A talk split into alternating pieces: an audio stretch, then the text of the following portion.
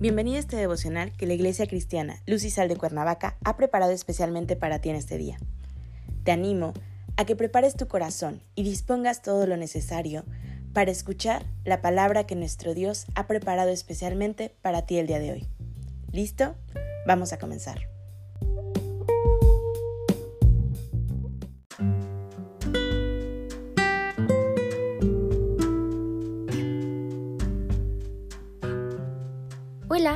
Hoy terminamos la serie Las Metas de la Esperanza. El tema de hoy es Vida Eterna. Toma tu Biblia y acompáñame a Tito 1.2, que dice así. En la esperanza de la vida eterna, la cual Dios, que no miente, prometió desde antes del principio de los siglos.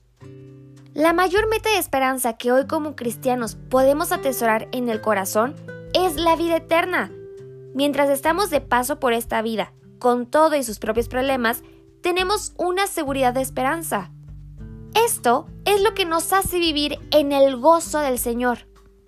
Vivimos en la antesala, en la espera, mientras disfrutamos de una vida nueva, transformada y regenerada, una vida perdonada de los pecados que nos tenían atados y sujetos a la maldad del pecado. Es una esperanza prometida y además garantizada por Dios quien suministra resistencia y paciencia para este momento, ya que quienes hemos confesado a Jesús como Señor y Salvador, dador de vida eterna, tenemos por fe asegurada esa vida eterna que solo puede ser en su nombre. Se resalta la soberanía de Dios en su voluntad que quiere que aquellos que confesamos a Jesús como Salvador tengamos esta esperanza de salvación. Jesús es la base de la soberanía de Dios en la confianza para el éxito del plan de salvación que vino a proclamar nuestro Señor. La salvación para vida eterna es la mayor dádiva de amor del Padre al desprenderse de su unigénito, en el cual, siendo sin mancha y sin pecado, y el único que puede pagar el precio por esa salvación para garantizar la vida eterna. Juan 6:40 nos dice, y esta es la voluntad de que me ha enviado, que todo aquel que ve al Hijo y cree en Él tenga vida eterna, y yo le resucitaré en el día postrero. Dios no miente en todo aquello que promete.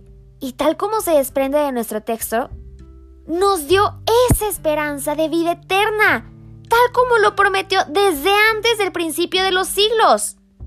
Por cuanto Dios es verdad, es fuente de toda verdad que sale de su boca. Es imposible que Él diga algo que no sea verdad. El Padre envió a su Hijo en propiciación por la humanidad. Jesús mismo declaró que Él es el camino del Padre, revelando el plan de salvación que el Padre tenía desde el principio, incluso desde antes de que el hombre fuera creado. Desde el principio, el Padre es con el Hijo.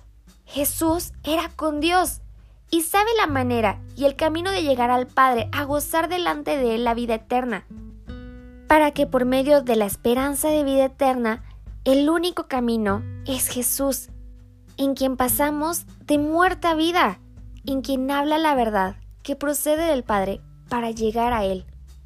Acompáñame a orar. Padre, gracias te damos por tu Hijo unigénito, porque lo diste en propiciación de nuestros pecados, porque nos amas tanto que enviaste a tu Cordero inmolado.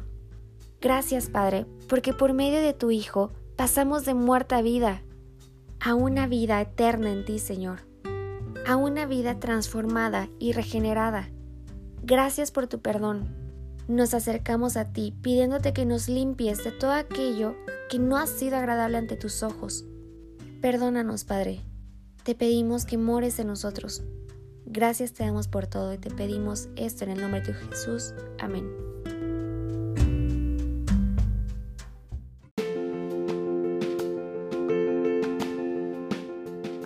Ha sido un placer compartir la palabra contigo el día de hoy. Te animo a que no te pierdas ni un solo devocional de esta serie. Te espero aquí el día de mañana. Y recuerda, conecta con Dios.